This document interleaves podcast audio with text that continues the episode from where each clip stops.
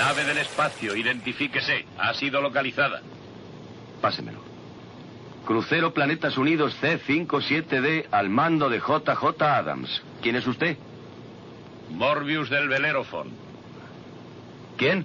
Edward Morbius. Sí, aquí está. Morbius Edward, doctor en filosofía y letras, expedición filológica. ¿Filológica? ¿Qué pretende hacer aquí su crucero? No se da cuenta, señor. Somos su relevo. Nos alegramos mucho de hallarle vivo. Le agradezco mucho su interés, por supuesto, pero no ha sido requerida en absoluto ninguna clase de asistencia. Qué poco afable es el doctor. Doctor Morbius, he recibido órdenes de verificar la situación en Alter 4. Permítame repetirle que no tengo ninguna clase de dificultad. Lo mejor que pueden hacer es regresar a la Tierra sin posarse aquí. Lo siento, señor.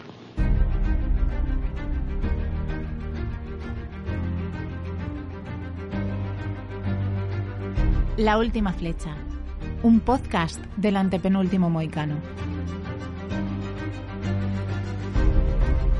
Hola a todos, bienvenidos a un programa más de La Última Flecha, el podcast del antepenúltimo moicano, este espacio para repasar la historia del cine a través de grandes joyas. Y hoy nos juntamos, tengo aquí a mi lado en el estudio a Emilio Luna. Emilio, muy buenas, ¿qué tal? ¿Cómo estás? Hola, ¿qué hay? ¿Cómo están? y al otro lado de la llamada, de la videollamada, tenemos a José Luis Forte. Muy buenas, Forte, ¿qué tal? ¿Cómo estás? Hola a todas y a todos. Y también a Miguel Muñoz Jarnica. Miguel, ¿qué tal? ¿Qué pasa? ¿Qué tal? Un saludo desde el otro lado. Al final decidimos que a partir del programa anterior ya no se iba a saber qué, qué, qué película íbamos a, íbamos a um, analizar la película en el programa siguiente. Eh, esto ha pasado así. Y al final, por vicisitudes del destino, me ha tocado elegir a mí la película, cosa que me ha sulibellado mucho, me ha encantado, porque tenía en mente desde hace tiempo una película de ciencia ficción que quería que, quería que viésemos juntos y esta semana vamos a hablar de lo que yo creo que es una película seminal para el cine de ciencia ficción actual. Eh, una película del director Fred M. Wilcox de 1956 que es Planeta Prohibido. Soy Morbius. Y yo el comandante Adams. El teniente Farman, mi copiloto, y el teniente Astro, doctor de a bordo. Qué ironía. Que un simple intelectual que no tiene más ambición que poder gozar de un modesto aislamiento se vea lejos de un cielo claro sitiado por un ejército de seres humanos. Tremendamente determinados a servirle. Lamento que no seamos bienvenidos. Pero tenemos nuestras órdenes. Por favor, ustedes se quedarán a comer. Eh, perdonen los toscos modales de un viejo aislado. ¿Quieren pasar? No sé, es una película que. mmm, una de esas películas que vi durante el confinamiento hace un par de años, o el año pasado, no, no recuerdo. Sé que ha sido durante uno de los momentos de confinamiento que he tenido. Todo el mundo me hablaba y leía mucho sobre esta película y sobre lo influyente que ha sido en, en toda la, la ciencia ficción posterior y que muchas de las grandes sagas de ciencia ficción han bebido de ella, así que decidí meterme a verla y la verdad es que es una, una aventura de ciencia ficción cuanto menos eh, muy, muy sorprendente. No sé, para quien no lo haya visto, como digo, este programa se, en este programa mm, para escucharlo hay que hacer los deberes, hay que venir con la película vista porque vamos a desgranarla y va a haber spoiler, pero bueno, eh, nos sitúa en el año, en el siglo 23, una nave espacial es enviada al planeta Altair 6, que está a 16 años luz de la Tierra, para saber qué ha pasado con con el esto, con una expedición que se había enviado 20 años antes de, de esa de esa eh, pues eso, de esa de esa expedición. Y cuando llegan allí, de repente se encuentran con que hay un superviviente de esta de esta expedición, que es el Doctor Morbius, eh, que está al mando de una base que ha sobrevivido, pero solo sobreviven él y su hija. Y bueno, eh, John Adams, que es el comandante de esta, de esta nave que acaba de llegar para, se supone, salvarles, pues va a, querer descubrir qué es lo que pasa realmente en este extraño planeta. Es una película sorprendente cuanto menos porque fue una gran superproducción de, de ciencia ficción que tiene dos partes bastante recalcadas, que ahora hablaremos de, de ella, y que sobre todo cualquier persona a la que le guste la ciencia ficción va a estar en todo momento viendo referencias que yo creo que a lo largo de, todo el programa vamos a, mm, vamos a saber mucho de, de ellas. Forte, si te parece, nos hablas un poquito de, de, la ciencia ficción en esta época y un poco del personaje de Wilcox, porque es un personaje que tampoco tiene una filmografía muy, muy larga, este, este director. Bueno, es un director con una filmografía muy, muy breve, son apenas 11, 11 películas y realmente entre las 11 no hay un género que destaque, hizo un poco de todo. Yo recuerdo hace tiempo haber visto una de, de Lassie, el valor de Lassie, la perrita Lassie, no sé si sabéis quién es. Pues, sí. podría, ser un poco como la, la versión eh, femenina de las películas de El perro Rintintín, que son de una década, más de una década anterior, de principios de los años 30. Este perro que era eh, la gran mascota de, de un grupo de soldados de, de la guerra civil norteamericana, de ya de, de los yankees. Bueno, pues Lassie era una perrita pues, más familiar, ¿no? Y bueno, es un ejemplo de, de a lo que podía, a lo que era llamado Fred Leo Wilcox para, para dirigir, ¿no? Realmente Planeta Prohibido es una película de, de estudio, en la que tampoco hay que quitarle valor a, a Wilcox, donde a lo largo de toda la película, dentro de que no hay apenas nada digamos, fuera de que destaque por una dirección mm, apabullante o excesivamente brillante, pero es muy efectiva, sí, en todo momento muy cuidada y sobre todo, para mí lo más destacable en cuanto a labor de, de realización lo bien que utiliza el formato panorámico, que ya en, los, en, el año 56, que es donde, de la fecha de la película, era el gran combate que tenía el cine contra la televisión, ¿no? Mm. Que era primero el color, después el formato panorámico, para ver las películas en un formato gigantesco que rivalizaba totalmente con lo que uno podía ver en la, en la televisión, ¿no? Quizá también destacaría, eh, bueno, como has dicho, Planeta Prohibido mm, es una película a día de hoy mítica, ya casi desde el momento de su estreno, porque fue un éxito, un éxito tremendo el que tuvo la, la película, ¿no? Que no solamente el éxito que tuvo en su estreno, sino que mismamente crea un icono, ¿no? Toda la influencia, como has dicho, ven en, en el cine de ciencia ficción posterior, pero ya crea un icono prácticamente en, en su fecha de su estreno, ¿no? Que es el Robbie, el robot, ¿no? Hmm. Que es ese, ese robot que todos quisiéramos tener para nosotros, ¿no? Y quizá comentar un poquito del, ya iremos comentando del equipo, de la colaboración de Disney en, en los efectos especiales, que son muy, muy llamativos, muy, muy llamativos, muy medidos, muy, muy bien hechos, muy bien integrados en la, en la película. Y por destacar a otro personaje o a otra eh, persona que estuvo trabajando en la, en la película, pues quizá al, a uno de los guionistas, a Cyril Hume, que es un, guionista que ya acabó su vida haciendo, escribiendo para un montón de series de, de televisión de la época, ya de los años 60, finales de los 50 y los años de los 60, pero que quizás sus trabajos más, más recordados a día de hoy, aparte de Prohibido, sean pues quizá la, los guiones que hizo para las películas de, de, Tarzán, ¿no? La primera, Tarzán de los monos, y La fuga de Tarzán, que creo que, si no me equivoco, es la sexta, ¿no? Que la época, después haría alguna más para Tarzán, ya para Tarzanes posteriores, ya no para Johnny Weissmuller, ¿no? El mítico, pero ahí está.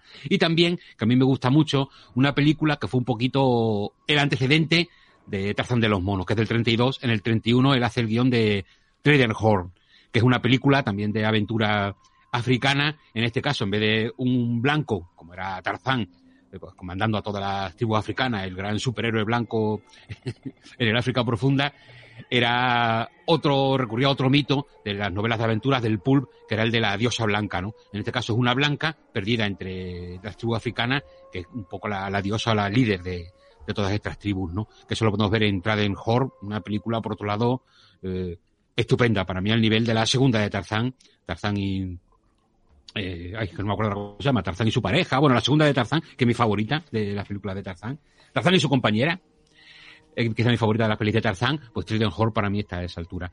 Mm, perdón que me haya ido a hablar de películas de, de Tarzán, No, hombre, creo que, creo que es bueno que hables porque eh, Cyril Hume en este caso está haciendo como guionista una adaptación de, de Shakespeare, de, del relato de la tempestad, ¿no? Sí, eh, en, en la película no aparece reflejado, eh, porque al fin y al cabo ellos lo toman como inspiración de fondo. Lamento decir que como no he leído, he leído a Shakespeare, pero no he leído precisamente La Tempestad, por lo que no sé exactamente qué elementos concretos pudieron utilizar para la peli. Pero bueno, imagino que será alguna, eh, alguna idea general que ellos tomaron de fondo para realmente hacer, hacer su, su película, El Planeta Prohibido, que bueno, ahora lo iremos desgranando, una película extraordinaria, para mí sobre todo a partir de, en, la, en su segunda mitad. Uh -huh. Eh, insuperable. Eh, Emilio, eh, no sé si la habías visto ya, si no. Eh, bueno, lo primero de todo es que si me pasas dos o tres fotogramas, pienso que la película la ha elegido Forte, eh, porque es... Era, espera, quiero decir, eh, yo sabía yo sabía que a Forte le iba a encantar y que Forte seguramente hubiera sido una de las películas que, que iba a traer, pero es que ya había estado hablando con él de esta película en varias ocasiones, no sabía si llevarla a mi programa, hacerla aquí, sinceramente yo creo que era una película para que la habláramos aquí en la última flecha con más tranquilidad. Sí, sí, Así aparte, que- bueno, así a priori, sin solo ojeando, echando un vistazo, como he dicho antes, a, a las imágenes, uno, uno puede pensar que está ante pues una película pues eh, pues modesta por, por, por, la, por la época en la que se desarrolla, lógicamente. Eh, por otro lado, eh, parece una película simpática, a priori, pero después mm, nada que ver. De hecho, los, los personajes eh, no, no, no destacan por su empatía ni, ni, ni, ni por su carisma en ningún caso, ¿no? Eh, cuesta eh, conectar con ellos, pero mm, eh, por supuesto no, no había visto la película eh, hasta que no, la, no, no he empezado a verla, no, no he sido consciente de ello, pues si acaso en el pasado eh, la había visto una vez siendo niño y es un- ha sido una gran sorpresa, ha sido una gran, gran sorpresa, además encaja muy bien en los tiempos que vivimos hoy, ¿no? Porque este podcast pues está siendo grabado mientras hay una, un conflicto bélico, ¿no? Y una amenaza también eh, nuclear, que yo creo que eh, la tecnología eh, es, yo- es un poco el, el ¿no? O el subtexto de este de esta película en una época en los 50, ¿no? Y que estamos hablando de la posguerra eh, en Estados Unidos, ¿no? Y el, y el auge tecnológico, el comienzo de la aparición de, de todo tipo de, de productos, desde televisiones a microondas y mm, y de, de eso habla un poquito esta película, o está, aparece ahí como muchos, muchas de las novelas de, de la época. Como ha dicho Dani, es una película, pues, yo creo que es, tiene, tiene ese carácter fundacional, ¿no? Que, que va un poco, hace, ejerce de puente oficioso entre lo que es la pues, literatura perniana, ¿no? Y, y la ciencia ficción posterior, ¿no? Con, con todas esas grandes películas, ¿no? Desde Star Trek a las Guerras de las Galaxias, eh, pasando Alien- por Alien Alien. y, y demás, incluso eh, establece un poco unas bases de lo que es eh, la ciencia ficción más minimalista, por decirlo así, de, de una por cierta manera, ¿no? Aunque ha dicho Dani que es una superproducción, es una película que se desarrolla realmente en tres, en tres escenarios, ¿no? Que es el punto de aterrizaje, que una nave, La- eh, la- las, las- las afueras de, un- de una casa lujosa y el interior de la casa, na- nada más, ¿no? En principio tenían un millón de euros de presupuesto para esta película y solo creo que la nave ya costó, ya cre- eh, ya hacer la nave, ya construir la nave costó un millón de, dólares. O sea, la Metro Goldwyn Mayer tuvo que invertir una barbaridad, pero luego le funcionó muy bien, como ha dicho Forte, porque luego fue un gran, un gran éxito de taquilla.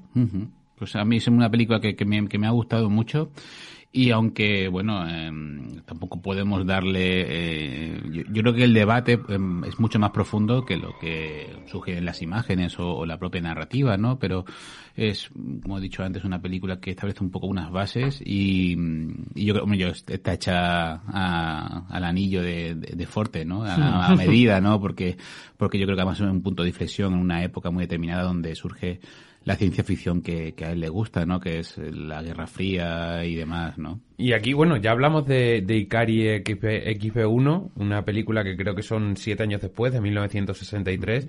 Y al final, entre estas dos películas, creo que son, como dices, las que hacen un poco de, puente. Quizá eh, Ikari XP1 lo hace para, para toda la parte de, de Rusia y esta película la hizo para, para Hollywood pero, pero aún así son dos, dos puntos de, de referencia y que luego realmente eh, se han tomado referencias de las dos para grandísimas películas como, no sé, como Odisea, Odisea 2001, Odisea en el espacio, tiene referencias de, de, ambas, de ambas películas, o sea que eh, al final son, son películas que han quedado en, el culto de, de la cinematografía y que merece la pena rescatarse por eso, porque, porque luego han tenido un, un gran peso.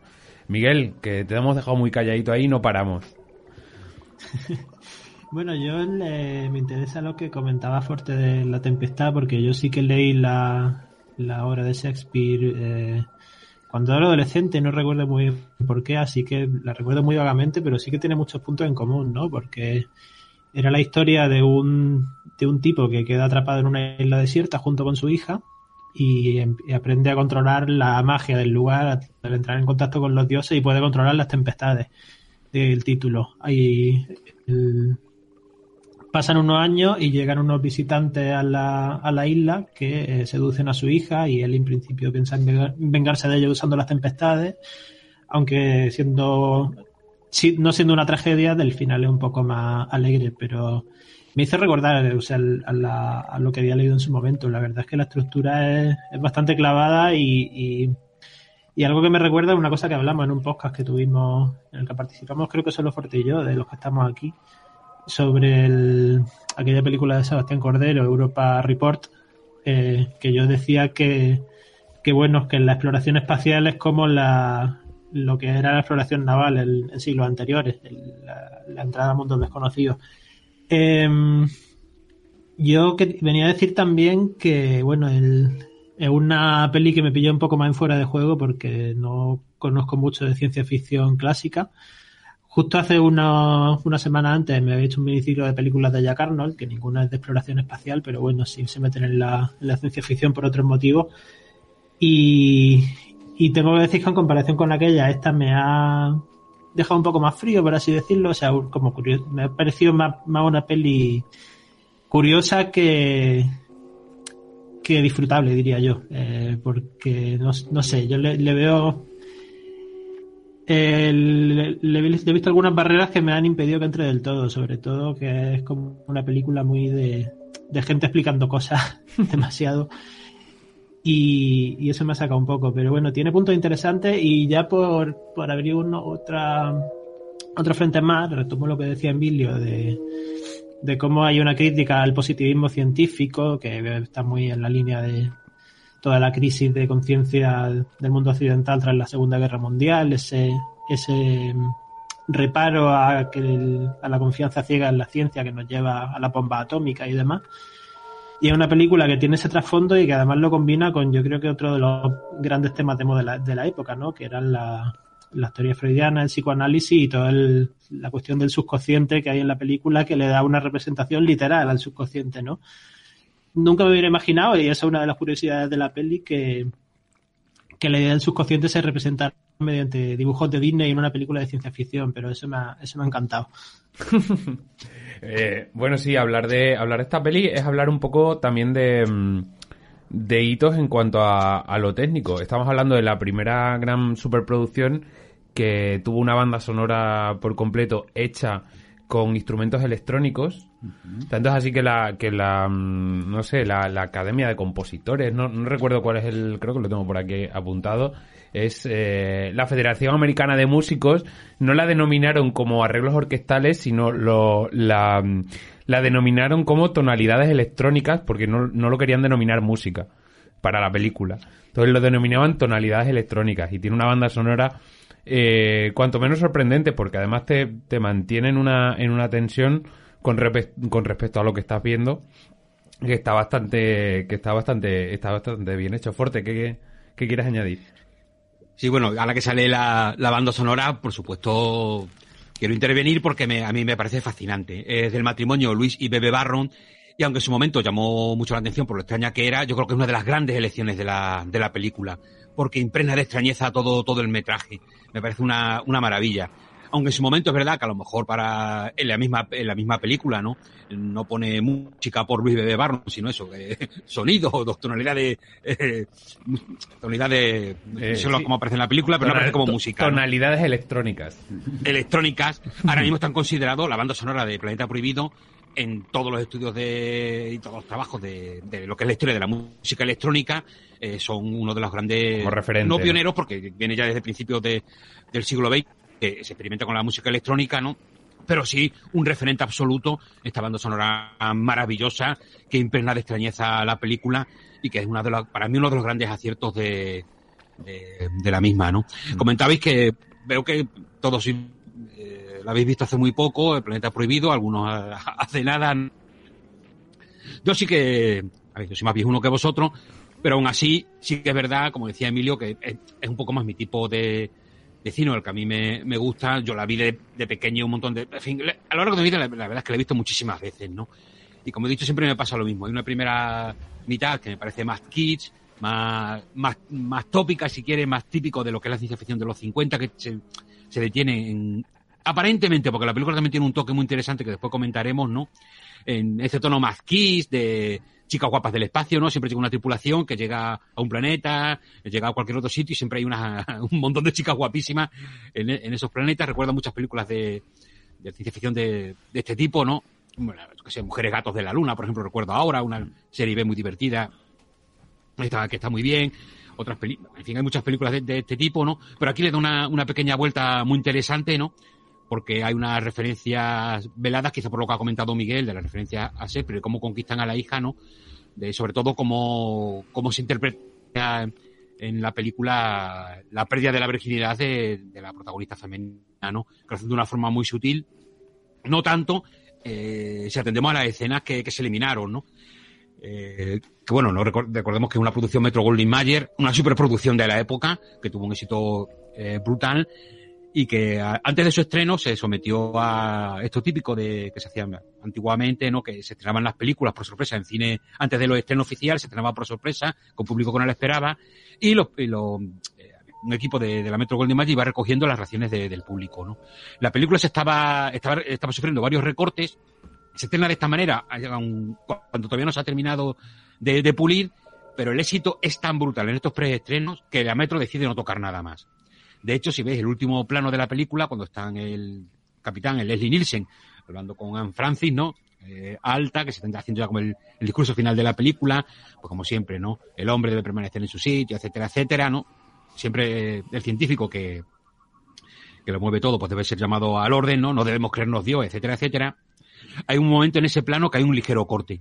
No sé si lo habéis percibido. Es muy llamativo porque es un plano estático y de repente un corte sí. a la mitad. Mm. Bueno, ahí falta, falta una frase y no se pulió porque el estreno fue tan, el preestreno fue tan apabullante el éxito que hicieron no tocar más. Bueno, pues es uno de los varios uh, cortes que sufre la, la, película, que en la maravillosa edición en DVD, que, eh, perdón, en Blu-ray, bueno, en DVD creo que también estará. Eh, recomiendo decididamente porque no solamente vais a ver una edición de Planeta Prohibido en todo su esplendor, sino que incluye una continua, una, entre comillas, continuación de la película, El Chico Invisible, otras apariciones de Robbie el Robot, tanto en programas de televisión como en, es que un episodio. Robbie el Robot se lo puede dedicar un programa entero, porque es que ha salido hasta en Colombo, eh, sale en Gremlins, sí. sale en, Pero en, mira, bueno, en fin, un montón. Fuerte. Quiero comentar un par de cositas más y así ya os dejo a sí, vosotros. Sí. Porque quizás de todos los contenidos extras, que viene un montón, quizás lo que más me ha gustado bueno, aparte de los trailers, que en concreto el trailer de Planeta Prohibido, pues ya demuestra esa teoría de cuando ahora la gente se queja, es que los trailers de ahora te cuentan la película entera. Bueno, los trailers de ahora y los de toda la vida, amigos. Porque si veis el trailer de Planeta Prohibido, es que te ponen todos los planos del final. Pero bueno, eh, independientemente de eso, a mí los trailers, sobre todo estos trailers antiguos me gustan mucho porque siempre incluyen eh, algo nuevo. En este caso, una voz en off que va narrando de cosas que no son, que no aparecen en la, en la película, ¿no? Pero incluye dos, dos extras que a mí me han parecido maravillosos que muchas veces las que estas ediciones lo hacen especiales, ¿no? Y uno es un, un, un las escenas suprimidas, que son estas escenas que cortaron, que, está, que han sobrevivido gracias al, a un copión de la película. El copión es una eh, copia de la película, pero en material muy, en un material peor. La película está sin, terminar de montar totalmente, tienen todos los efectos de sonido. De hecho, en los planos que aparece Robbie, Robbie, el robot tiene otra voz, no la que aparece en la, en la película. De hecho, incluso no habla en inglés, una de las escenas eliminadas, el doctor, el doctor de, de la tripulación, le traduce lo que dice Robbie al, al capitán y al otro, y a otro tipo de, de la nave, ¿no? Como, como curiosidad. Bueno, pues en este, en este copión de la, de la película se pueden ver muchas escenas cortadas y casi todas son relativas, la gran mayoría son relativas a, a conversaciones, eh, evidentemente, que tienen a Alta o Altaira, eh, como protagonista, ¿no? Que es la hija del profesor, del doctor Morbius, ¿no? Sobre todo relativo a, si en la película hay una escena, hay algo, no queda, no termina de estar todo explicado, se entiende, pero no queda de estar todo explicado. Repito, Metro Goldwyn Mayer hacía su objetivo de las películas para todo el público. Entonces, claro, a ver que estas referencias sexuales se iban a meter ahí, ¿no? Ya bastante era con que esa chica saliera en minifalda, 11 años esto lo podéis ver en cualquier sitio, ¿no? Hmm. Aparece en todas partes. 11 años tardó en estrenarse en España. Era la primera película en la que apareció una actriz con una minifalda tan increíblemente mini, mini como la, sí. como la que aparece Anne Francis, ¿no? Y, claro, todo relativo a cómo ella se relaciona, que en el fondo es un tipo de...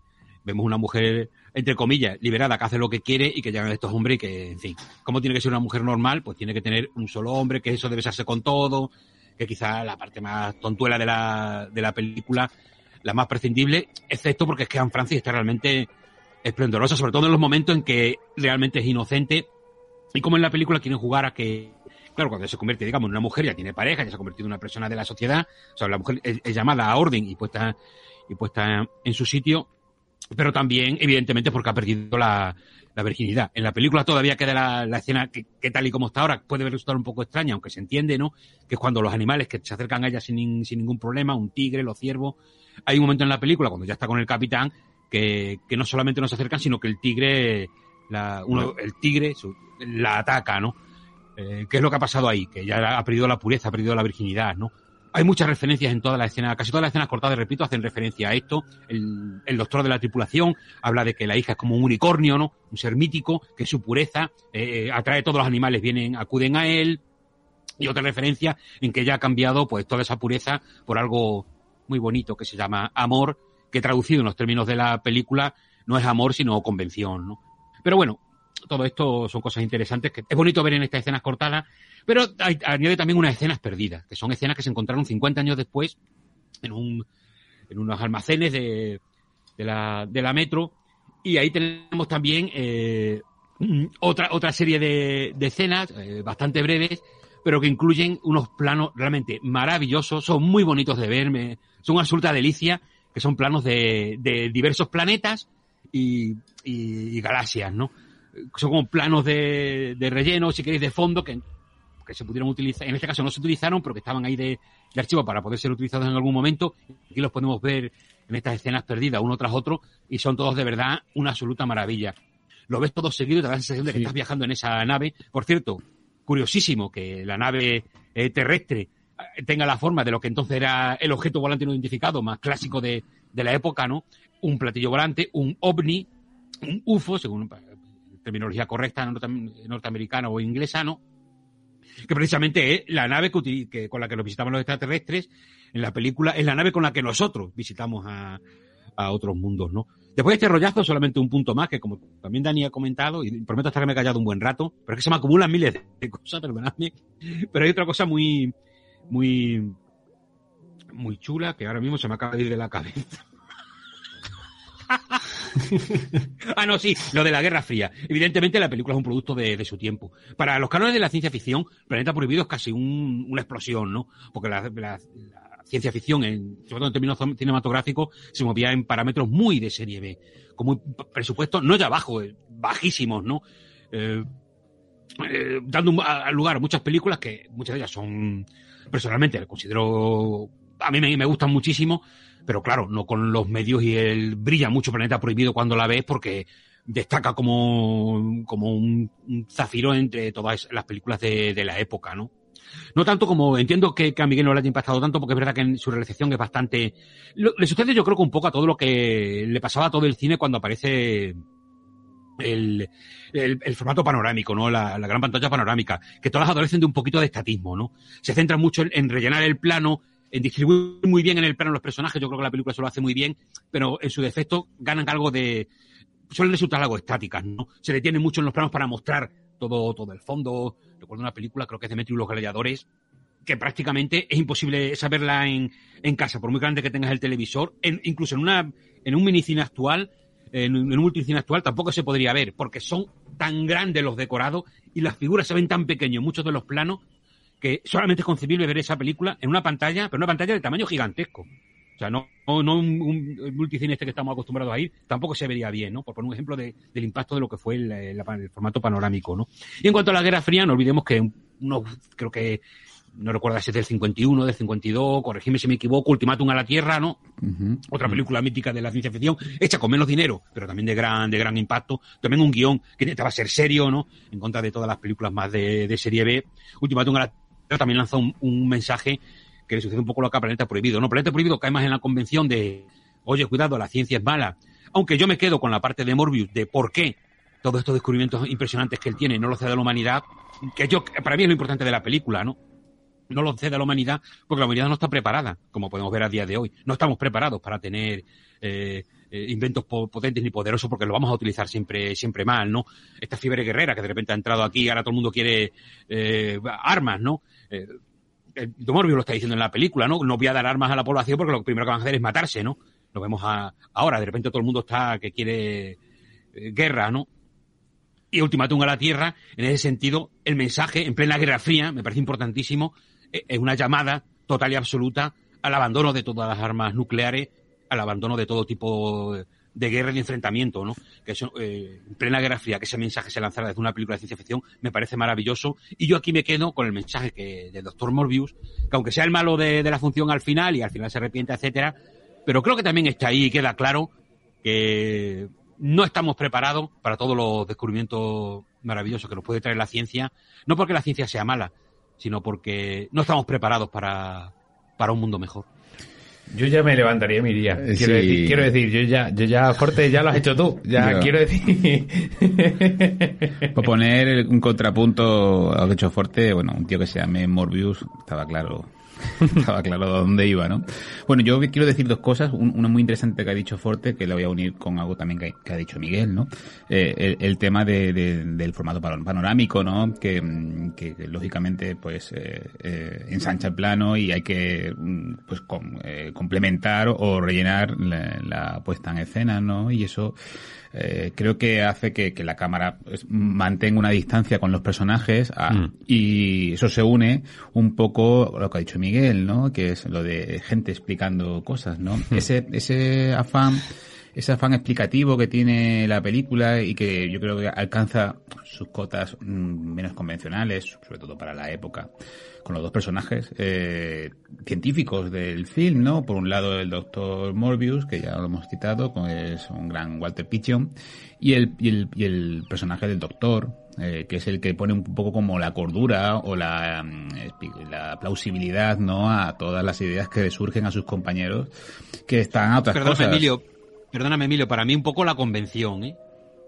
La convención, ¿no? El doctor de la expedición. Sí, bueno, pues, es el que, el que pone un poco las reglas, quiero decir. Yo creo que es una, es una explicación intentando darle un trasfondo científico a todo, porque al final eh, estamos hablando de, de, la naturaleza primaria humana, ¿no? De hecho, bueno, eh, yo creo que la primera parte de la película está articulada en los deseos carnales de la tripulación ante una chica que, que es guapísima y todos tienen ganas de pasar un tiempo con ella. Hay una figura también de un tipo que está loco por mm, emborracharse, por tener ahí sus litros, sus galones, sus 60, sus 60 galones de alcohol, de whisky. Entonces es, es un poco ese, es muy, yo creo que muy, bueno, es un maniqueo, ¿no? Muy, muy básico también de la época, ¿no? El, el, poner a personajes al límite, ¿no? Y, y, que muestren su naturaleza así de primeras. Pero me gusta ese, esa bueno, pues la, la, parte en la que eh, Morbius les está, les muestra un poco lo que, el legado, ¿no? De, de esa civilización ya uh, extinta hace dos siglos y que mm, al final es un poco una forma, pues, eh, casi corpórea, ¿no? De lo que es eh, realmente el subconsciente, ¿no? Y, y me, por un lado es cierto que, se pasa mucho tiempo, le dedican mucho tiempo a, explicar, a veces pues de manera menos convincente o de manera un poco más eh, no aburrida, pero no, no, no demasiado explicativa o demasiado... Mm, amena, entretenida. Amena, entretenida. Sí, no, de una manera que mm, dan vueltas sobre lo mismo, ¿no? Eh, y quizás a eso me creo que se refiere Miguel, que al final mm, lo conecto con lo que he dicho al principio, ¿no? Que cuesta un poco eh, conectar con los personajes porque al final responden arquetipos que intentan pues encontrar salidas a, una realidad que no es, no es fácil de, de de, desencriptar, ¿no? Y, mm, a mí es también la parte que más me gusta, ¿no? Porque que todo, toda esa, mm, pues, ese, todo ese dibujo psicológico eh, y demás, que, es muy, de, muy básico, muy freudiano, pero muy básico, porque la película no es lo que es, ¿no? Es una película, película comercial que, visto así en retrospectiva, sorprende que haya sido un éxito, ¿no? Porque no es una película sencilla, no, hay grandes escenas de acción, hay mucho estatismo, como, como indicáis, la tensión se, se mantiene casi eh, fuera de campo en todo momento, ¿no? Por, por ese- ese- esa amenaza que Yo creo que son sus virtudes. También tengo que decirte lo que, que es su virtud, ¿no? Ponerte un- a un enemigo invisible que, que de repente además te muestra realmente que es invisible a los ojos de, de los propios tripulan- tripulantes de esta nave.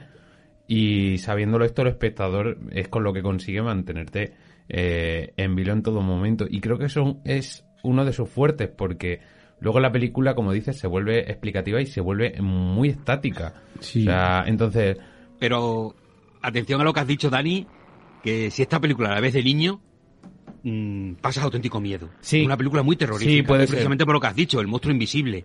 Da pánico. Yo la primera vez que la vi estaba muerto de... A ver, era un crío, ¿no? Pero pasé bastante miedo. De hecho, es la par- son de las partes que más me gustan, ¿no? Pero se pasa, se pasa miedo, ¿eh?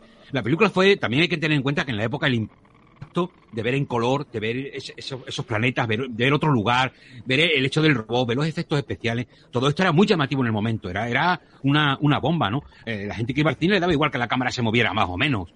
Lo que quedó prendado es de, de la fascinación visual que ofrece la película, en- estamos hablando del año 56, ¿no? Eh, no sé, ¿querías añadir algo? No, no, quiero, quiero escuchar a Miguel porque yo creo que es la- un poco la voz de la que va a bajar aquí los humos a Forte, la que va a poner los puntos sobre las IES.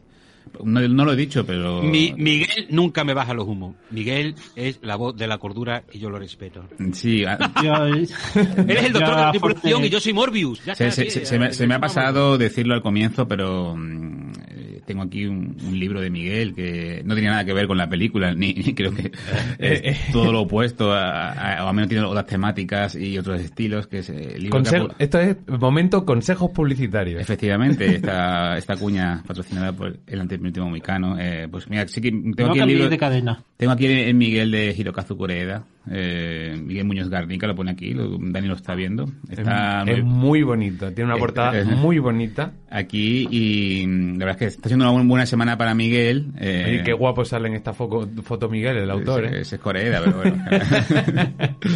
Eh, ha sido una buena semana para Miguel y mm, es verdad que le podemos traer una película un poco más acorde con sus gustos, pero bueno, ya hemos tenido demasiado western y demasiados eh, asiáticos en, en la última flecha. Bueno, que, la- que- que lo podéis comprar, que es el libro de Hirokazu Koreda, de Miguel Muñoz Garnica, eh, publicado por Cátedra. Sí, nada más O sea, y nada menos. es Eso maravilloso. hay que decirlo en el podcast, creo que no será la última vez. Yo llevo eh, toda la semana llevándolo a todos los sitios. He ido esta mañana a Onda Cero, lo he hablado de él, eh, lo ofrezco a todo el mundo. eh, soy su, eh, su comercial principal eh, y espero que, que le vaya bien. Y bueno, Miguel, ¿qué tienes que decir a todo lo que te he dicho, salvo esto último? Un, un manager impagable, Emilio Luna. Yo poco que añadir. Eh, Sí, pues espero que no salgan igual de manager que los compañeros estos de la película que están ahí luchando por la chica. A ver, menudos, menudos colegas, menudos, menudos colegas están hechos. Madre de Dios. Bueno, y yo, a ver, refutar a Forte no voy a refutarle porque de normal no, me- no estoy capacitado y ya si hablamos de ciencia ficción, menos todavía. Y después de la masterclass que nos ha dado hace un rato, eh, poco que decir. Pero bueno, em, no, simplemente eso. El, o sea, yo el, hablaba ahí antes de cómo la, la película crea una tensión, la idea de una amenaza latente, que, que claro, mi problema con ella es que la, la veo anunciada claramente, que la película te está advirtiendo todo el rato de que hay algo ahí que no vemos y que eso es la música, por ejemplo, lo consigue muy bien, eh, o, o ese, ese plano subjetivo de ese ente invisible que se cuela en la nave la primera vez, que también es un plano bastante interesante. Eh, pero no sé, por algún motivo eh, no, a mí no me, no me creo nada, ya os digo. Eh, no es solo que sea una película de gente explicando cosas, sino que cuando no hay gente explicando cosas, en general, eh, me deja un poco frío y, y, tampoco se explicaron muy bien por qué. No sé si, o sea, visualmente es apabullante en algunos puntos, lo que comentabais del, del scope, aunque yo creo que, claro, estoy viéndolo en la tele de mi casa, por muy grande que sea, no, no, yo no soy capaz de apreciarlo bien en la magnitud de lo que debió ser, pero no sé, luego, por ejemplo, de, de recursos de montaje, una película también un poco planilla, encontré yo, ¿no? Ahí no, no entré mucho a ella y hay varios motivos. Y a mí lo que, lo que me pasó con ella, que no sé si fue vuestro caso, es que el personaje con el que más simpatizaba se supone que es el malo de la película, o entre comillas el malo, que es el, Mm. el Moebius se llamaba, ¿no? Sí, Morbius, Morbius, sí. Morbius, Morbius. Em, porque claro, yo... Eh, ahí tiene un giro interesante que ya os digo, es que esta película, entre muchas cosas que son muy interesantes, aunque yo emocionalmente no, no entre, pero también me parece muy guay la idea de que yo esperaba el clásico científico loco de ciencia ficción y, y realmente un hombre con sed de conocimiento y con razón y con prudencia para, para gestionar lo que está averiguando, no un científico enloquecido. Y el, giro tan interesante que tiene es que eh, era malvado sin saberlo, ¿no? Eh, era malvado porque, porque ni él, que es el, el, hombre que más ha avanzado en conocimiento del mundo y el que más lejos ha llegado en el conocimiento científico, es capaz de controlar a su, a su yo primitivo. Y ahí la película tiene un, un, punto interesante, que otra cosa es que ya os digo, a mí me, eh, ese salvajismo primitivo eh, no termino yo de verlo plasmado en las imágenes, lo veo más como, si acaso, como esa sensación de amenaza inminente o invisible de la que hablabais, pero, pero no termino de verlo de, plasmado en las imágenes de acción y no sé, puede que ahí también esté un poco mi cierta desafección por la peli, que por otra parte es una peli que aún así se ve bien, ¿eh? no es que sea no es que me haya parecido infumable ni, nada así. Yo creo que ese salvajismo primitivo está, está marcado con la llegada de los hombres y de repente se encuentran a una, una mujer después de 16 años viajando viajando por el espacio para encontrar el planeta este. ahí, ahí, es donde está, ahí es donde está ese, salva, ese salvajismo. Me hace mucha gracia porque además estamos hablando de esta película con esta, con esta temática, o por lo menos con este planteamiento, el 9 de marzo. Y yo la vi ayer, 8 de marzo. Y, cada, vez que estaba viendo las escenas, las escenas de esos momentos era como, uff, eh, esto ahora mismo si hacen revisionismo de esto, madre de Dios bendito. Pero bueno, hay que, hay que entenderlo tal y como, como es y lo que quiere, y lo que quiere contar la, pero Dani, es el cine, el cine clásico obviamente, obviamente, y más aún, obviamente, Y más aún los años 50, que no tiene nada que ver con lo, que hemos comentado varias veces, con el cine pre-code o el pre-code de, Por supuesto. los años 30, donde es todo lo contrario. Sí. Son películas que incluso hoy nos resultarían avanzadas sí. para el pensamiento, para el pensamiento de hoy, ¿no? Eh, cuando se habla de inclusión, tenías que ver las películas de los años 30, no eran inclusión, es que ellas estaban por encima, ¿no? Hmm. Es algo maravilloso ver esa, esas películas. Aquí es todo lo contrario, aquí es todos los poderes encima de la Metro Goldwyn Mayer, más clasicota que no puede ser, poniendo todo en orden, porque la película es una llamada al orden en todos los sentidos, ¿no? Sí, sí, pero sí. esa es la parte que menos no. Pero claro, ¿qué ocurre? Para llamarte al orden, primero tienen que mostrar el desorden, y es con lo que me quedo. Con Mm. esa alta, la primera vez que aparece, que ella se besa con todo, ella está descubriendo el mundo, está investigando, y porque no se puede besar con todos los hombres a ver cuál le gusta más, ¿no? Me parece maravilloso. O este doctor Morbius, que su, que su afán de experimentación es capaz de llegar más lejos jugándose su propia vida con tal de, de, saber más, de tener el conocimiento, ¿no? Pero al mismo tiempo, como indicaba Miguel, con la suficiente pru- prudencia para saber eh, con qué elemento tan potentes está, está jugando, ¿no? Es verdad que yo entiendo perfectamente a Miguel, lo, conozco, hablamos muchísimo de cine, eh, sé que a él visualmente él busca eh, o le suelen gustar más otras cosas en las películas y aquí quizá hay una dirección de fondo muy muy convencional, aunque haya cosas que para la época, oye, pues estén bien, como pero claro, quizá no sean suficientes, eh, porque si no, di- distribuye todo muy bien en el plano. Bueno, sí, a ver, para mí es un gran mérito, pero es verdad que quizás cuando has visto ya tanto cine donde ahora mismo la pantalla panorámica es lo normal, pues no te llame tanto la atención, pero ostras, mm, sí que llama. pero bueno, también eso quizás es lo que menos, menos hoy, ¿no? Una película en la que se habla mucho, es verdad, solo que después diré de qué manera algunas escenas de las que se habla mucho me parecen fascinantes, pero sin embargo eh, es curioso porque visualmente es donde está curiosamente toda la influencia posterior. En Star Trek, eh, la- al, al platillo volante que lleva nuestro protagonista le pone dos, eh, perdonadme la expresión, pero como dos patas a los lados y tienes la, Sí, la la, enter- la nave de Star Trek, Hay- ¿no? hay- hay los tubos, Ah. los tubos, pero hay otra cosa. Eh, Posesión Infernal del San Raimi, que cuando se estrenó, me parece una película maravillosa, me encanta San Raimi. eh, una cosa que llamó mucho la atención era cómo utilizaba, cómo no se veía nunca el monstruo y se utilizaba la cámara subjetiva para mostrarlo, ¿no? Eh, ya lo tenemos aquí en Planeta Prohibido. Hmm. En Planeta Prohibido ya tenemos que la primera aparición del monstruo es una cámara subjetiva eh, que avanza. O sea, qué forma tan maravillosa de ahorrarnos el monstruo. De hecho, la única vez que se ve es cuando entra la Disney en acción.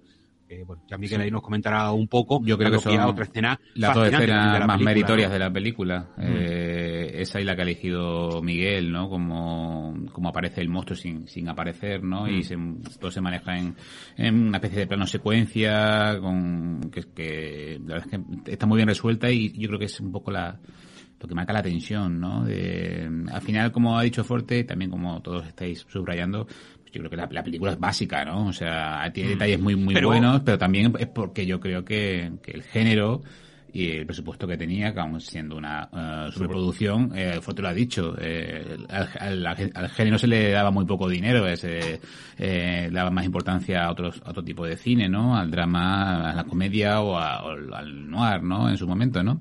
Y, y eso se nota, pero mm, tiene, un- tiene detalles que son, que son muy buenos, ¿no? Y a mí, a mí el personaje de, aunque ya he nombrado antes lo del 9M o del 8M. Lo del 8M. Y, y a mí el personaje de, de Alta, que, mm, que, que, que sí que, que podría ser una especie de, de, de mujer florero con, con- y tal, yo no, no lo veo tal cual. No, A no, mí- no. A mí me A ver. marca un poco el termómetro moral de No, la, al de revés, la película. es florero ¿no? al final. al principio no es nada florero. Claro. Sí, sí, entonces, pero eso es lo importante. Era- A mí, el tema de la eh, a mí convencionalidad, como dices tú, o, el as- o as- asumirla como- es, es lo que menos me importa, porque al final creo que, que el mensaje, que el mensaje al menos es, es otro, ¿no? Es, es también bajo mi punto de vista, ¿no? Y el personaje de Alta, que me parece un personaje muy, muy bonito y muy de, muy de ciencia ficción, ¿no? Porque es una chica que acaba de nacer por segunda vez allí, cuando ven a otros humanos, ¿no? Que no ha visto en su vida pues como he dicho, pues marca un poco lo que es eh, la temperatura moral, ¿no? Ve como mm, todo lo que le, le- le rodea, pues estos hombres que, que vienen de justos y de salvadores se convierten en, en- en tipos que, que, que la acechan, ¿no? Porque, que, pues, porque lógicamente caen rendidos ante sus encantos y, y, el padre protector, ¿no? Que quiere alejarlos de, de ellos, ¿no? Y demás. Eh, como ha dicho Miguel también, el personaje más más divertido, el personaje más profundo, el personaje que más encaja es, el villano, ¿no? Pero esto ya yo creo que suele pasar mucho en las producciones de la época porque tienen ese de trasfondo intelectual, ¿no? Y, y yo creo que tienen la moral más más férrea, ¿no? Y, y como dice Miguel también, al final este hombre era villano sin saberlo, ¿no? Decir, este hombre era dormido, quedaba un poco, era un tío complicado durmiendo, ¿no? Pero en el fondo es la representación de todo lo que, de esos habitantes que, nuevos habitantes de su planeta, ¿no? Que, que son gente primaria, eh, y al final, pues, a- volvemos a lo de antes, ¿no? Ese positivismo tecnológico choca con el negati- negativismo que supone eh, ser un ser humano, ¿no? Que es un ser eh, fraudulento o corrupto, ¿no? De todas formas, si me permitís un momentito, com- como Emilio ha hecho en relación y también Miguel, eh, entiendo vuestra postura de que la película, sobre todo en tu caso, Miguel, realmente que no llegue tanto, quizá porque no estamos ante, evidentemente, un autor, alguien que de una manera visual muy potente nos está lanzando, eh, añade algo más a lo que, a lo que es la película, pero a mí me parece un producto maravilloso de estudio. Un ejemplo de que cuando un gran estudio ponía a todos sus talentos a trabajar, eh, no hacía falta que hubiera un, un director brillante detrás, ¿no? De hecho, quizá eh, MacLeo Wilco, precisamente por su, por no tratarse de un Freakland, por ejemplo, quizá pudo sacar adelante esta película y llegar a otros sitios donde a lo mejor otro gran director no hubiera, no hubiera llegado, ¿no? Es imposible imaginar a John Ford haciendo esta, esta película, aunque bueno, sería interesante saber qué hubiera, qué hubiera hecho, ¿no? Pero me gusta, a mí lo que sí que me gusta mucho es que, a ver, es muy fácil, eh, yo el primero, un Jacques Tourneur, un Frisland, los grandes directores de, de la época clásica son los primeros que acude, sobre todo estos nombres que, que son- es más fácil encontrar un, su estilo en, en una película tras otra, ¿no?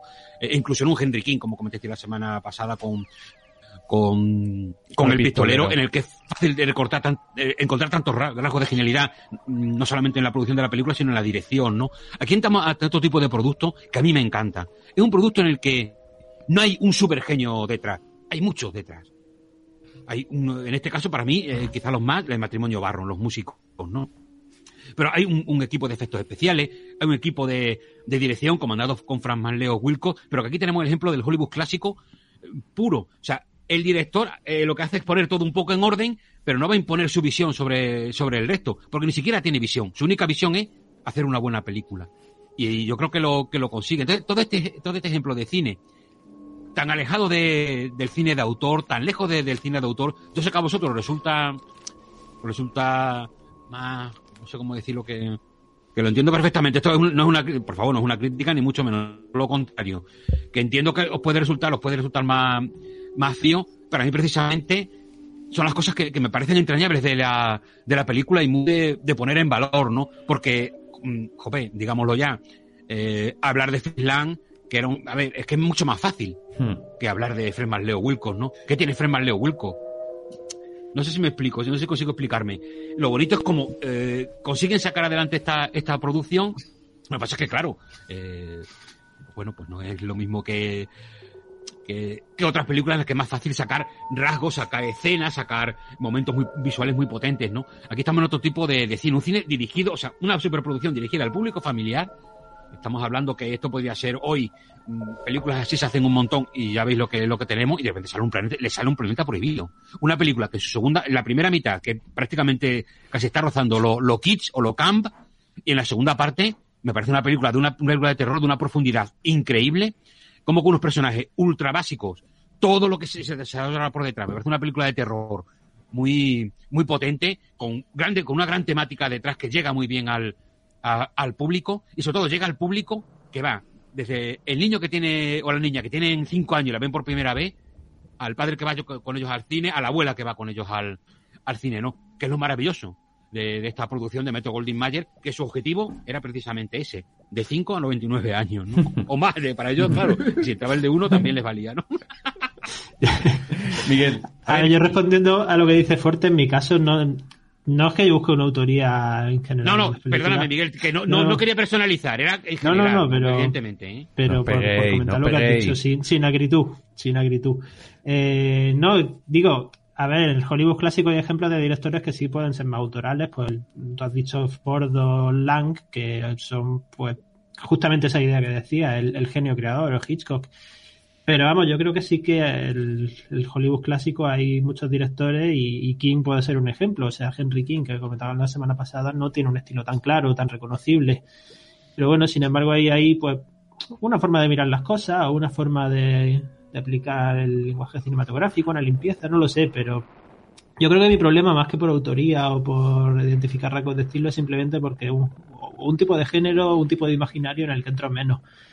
Pero a mí me pone una película hecha con el mismo espíritu creativo de esta, pero en un western, por ejemplo, y no sé, los westerns de la Universal de los años 50-60, yo eh, entro en todos como perfectamente, y eso es lo, lo menos pretencioso y lo menos autoral del mundo. O sea, Fortillo hemos hablado muces veces de un director que se llama George sí. que se me ocurre, por ejemplo, que, que, que no tiene nada de autor.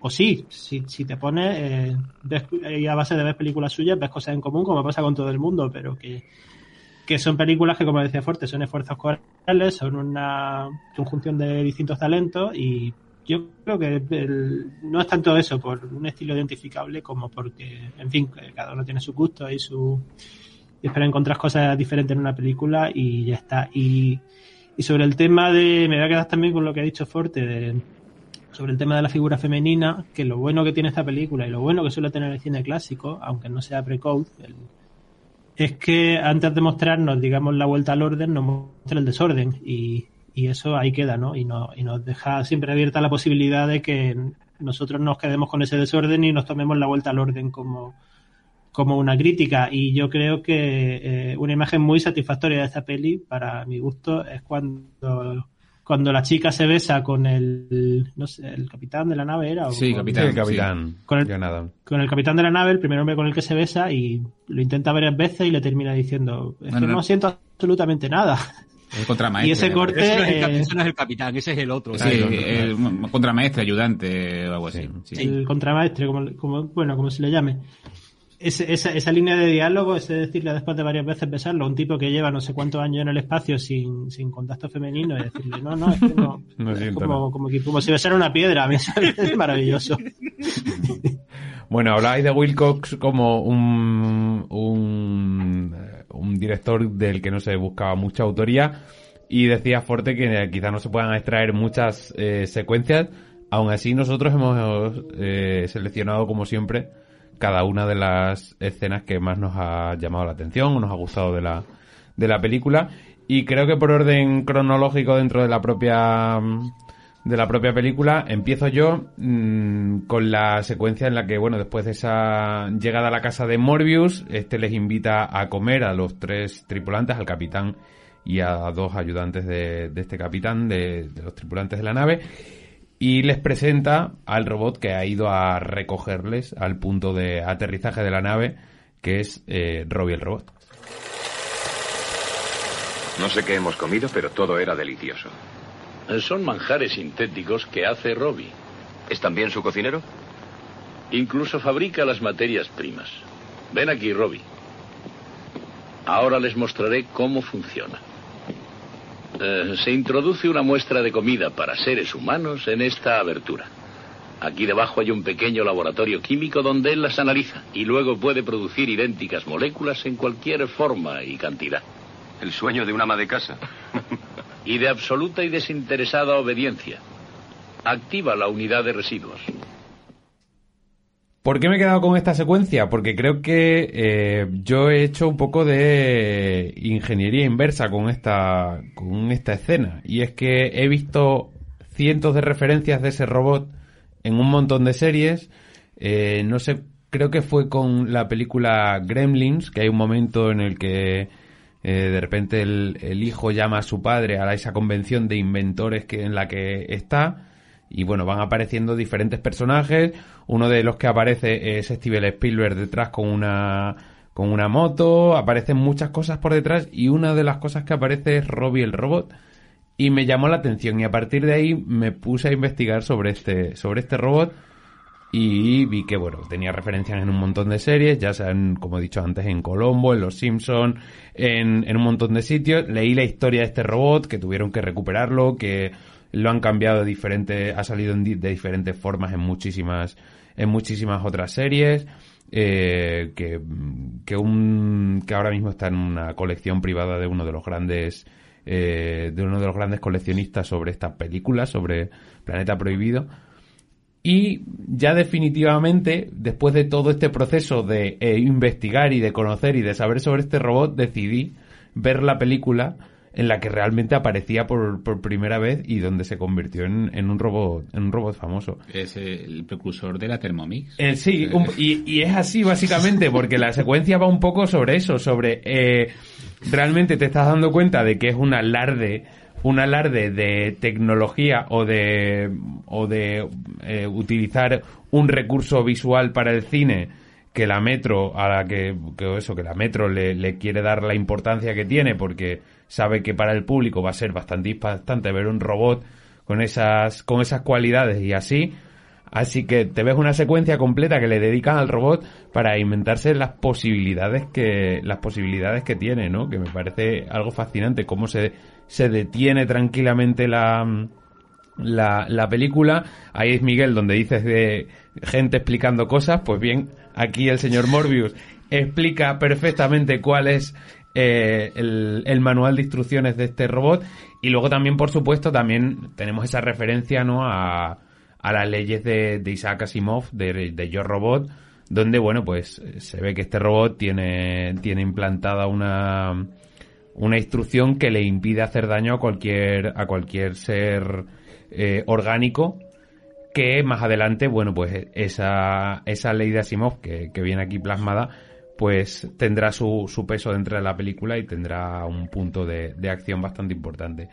No sé, ya digo, para mí es un, personaje bastante entrañable por lo, por lo personal y, y la escena me gusta por cómo, eh, cómo pone en valor el trabajo de, que va a tener o por lo menos la importancia que va a tener este robot a lo largo de la película, que no es solo el hecho de, de estar en la película y ser un recurso más visual, sino también eh, los diferentes, eh, las diferentes eh, actos que, que va a hacer a lo largo de la peli y que luego tendrán su repercusión. Esta es mi escena. eh, que creo que. Eh, todo, todo- todo lo que tiene que ver con el robot, la verdad es que me parece entrañable, me parece un, un producto muy... yo sé, yo sé que no, no, es- no es para nada, quiero decir, no es quizá, no es la escena para nada la mejor de la película ni nada, pero simplemente para mí tiene ese, ese valor sentimental de los que a veces tiene el cine, simplemente es, bueno, pues una imagen que, que te cala y que... Yo creo que es, es, una- es consecuente, ¿no? Quiero decir, acabamos de decir por varias veces que, que ni el director es un virtuoso, Sí. es una película, yo, yo creo que de estudio, ¿no? Y de, de productor, con, y, y por lo que además, ha- además ha contado Forte, ha sido una película que ha, ha sufrido recortes, eh, varios recortes y demás, o sea, no, no daban con la tecla porque es una Pero película... son un poco los habituales de la, de la época, ¿eh, Emilio, tampoco es que hayan entrado a cuchillo con la pobre película. Sí, no, pero me refiero que este tipo de, de productos son productos eh, de, de productor realmente, ¿no? Que son los que marcan un poco lo que es el destino final de la película, ¿no? Y, y, con el montador, ¿no? Y, y donde el director, pues quizás tiene esa, esa capacidad de, de rodar, ¿no? Y de poner orden, como tú has dicho, ¿no? Eh, entonces, sí, es normal que, que, las escenas no, no sean pues la repanoche, ¿no? Por decirlo así, ¿no? Entonces, yo creo que ya lo hemos dicho y Miguel lo, lo va a llevar a cabo cuando le toque hablar a él. Que, que, que, quizás sean esos los momentos estos de tensión, los momentos eh, donde el misterio eh, parece que va a aflorar pero no lo hace, son los, los más meritorios en ese sentido a la hora de elegir escenas, porque es una película que yo creo que funciona muy bien eh, a nivel global. Es decir, es sobre todo el, el, la posibilidad de, debate que viene unida a ella, ¿no? Pero cuidado, no le quitemos importancia a la escena que ha elegido Dani. A mí me parece chulísima y me parece muy importante. Imaginaos lo importante que era el robot en la película, que como muy bien has dicho, Dani, me ha encantado cómo lo has explicado, la película se detiene y a explicarnos lo que hace el robot. ¿Por qué? Porque sabían que será que si funcionaba, de hecho funcionó. Claro. Funcionó porque se convirtió en mítico. Sí. Y no hay ningún problema en parar la película y empezarnos a hablar de qué, de lo que en ese momento era casi posible. ¿Eh? Era una máquina que podía entrar en tu casa y te podía solucionar la vida. O sea, era de repente la ciencia, pero bien. O sea, eh, una película que, como todas las de, en fin, del Hollywood clásico de la época, siempre tiene que ser, bueno, incluso antiguo. Recordemos eh, ya las películas de, del, del Doctor Frankenstein, ¿no? ¿Dónde va usted haciendo esas cosas? Vuelve a salir. Pues aquí un poco lo mismo, ¿no? Sin embargo, tenemos a Robbie el robot, que es todo lo contrario. Es qué maravilla nos podía traer la ciencia. Hasta el punto de que sí, tiene armas, pero no las puede usar contra seres orgánicos, ¿no? Que sería el gran, el gran problema para comercializarla. Porque aquí, claro, eh, nos la venderían con, con las armitas, ¿no? Pero, pero me parece maravilloso eso lo que has dicho, Dani, que se detiene eh, para explicarnos algo tan, que en un momento tan fascinante. De hecho, en una de las escenas eh, recortadas, porque claro, dice, no, es que no hay mucho dinero en la película. Ostras, hay mucho dinero en la película. Una de las escenas recortadas es, recordad esta escena que has dicho, Dani, cuando Morbius coge una manzana y la tira al destructor de, de alimentos. Uh -huh. En la original, eh, la tiraba, rebotaba en la pared y caía en un agujero. Ya. Y ahí cuando vieron la, cuando estaban viendo la película, dice, no, no, no, espérate, espérate. No puede ser que después de las maravillas que hemos visto, tire la manzana y caiga ahí. Tiene que haber un destructor eh, de residuos sí. que desaparezca la manzana. Y ahí se meten el efecto especial, que claro, eso detiene la película y eh, es mucho dinero para, para gastar, porque es verdad que en las películas clásicas, todas las series A, eh, en fin, si no eran, sobre todo si no eran históricas, el dinero se iba para, para los actores y el equipo, etcétera. Aquí es que todo el dinero se estaba yendo en unos efectos especiales que mucho entró la Disney, porque en ese momento quizá era la, la compañía más preparada para, para hacer este tipo de, de, de efectos, ¿no? A mí me encanta que la, que la película se detenga ahí, y de hecho la importancia, aunque no nos lo parezca, es que esa escena es una de las bases del mito de Robbie. De Robbie robot, ¿no? claro. De, de hecho, de hecho, fíjate, Dani, que a ti, al mismo tiempo que, que- que has dicho, tampoco me parece como muy, muy importante. Ostras. pero Sí, es que favorita, realmente que es la, carta de presentación es, del personaje. es una pasada esa escena, Sí. porque de repente tú miras con ojos de niño y tú crees eso en tu casa. Obviamente. Que es lo que nos pasa a todos los niños y niñas que, no- que sí- que- que incluso ahora lo podemos ver. Y Sí. Por favor, quiero un Robbie el robot. No sé, yo creo que ves esta película y no sé, eh, que alma de acero no querría un... Yo tengo el del Lidl. Sí, te vale. Bueno, el siguiente, pues mira, hablando de, de la máquina del líder, Emilio, te toca a ti la siguiente, la siguiente escena. Sí, bueno, yo, yo he elegido el último, eh, pues me, me he despistado, he he elegido el último. Eh, la verdad, como he dicho antes, es, bueno, no, no es ninguna sorpresa porque el personaje de, de- de Alta me, me, Hmm. me gusta, ¿no? Más allá de la belleza de, de Anne Francis, que es una mujer bellísima. Impresionante. Impresionante además, con norma- eh, entiendo que todos esos pierden la cabeza, todos los eh, astronautas, ¿no? Eh, me, me gu- me- me gusta porque casi todas las escenas, todas las escenas que se desarrollan en el interior de la casa de Morbius, me, o, en el jardín ese, que parece un jardín de, de Edén, allí con esas criaturas que al final son bueno, una, una proyección de eh, la subconsciencia, ¿no?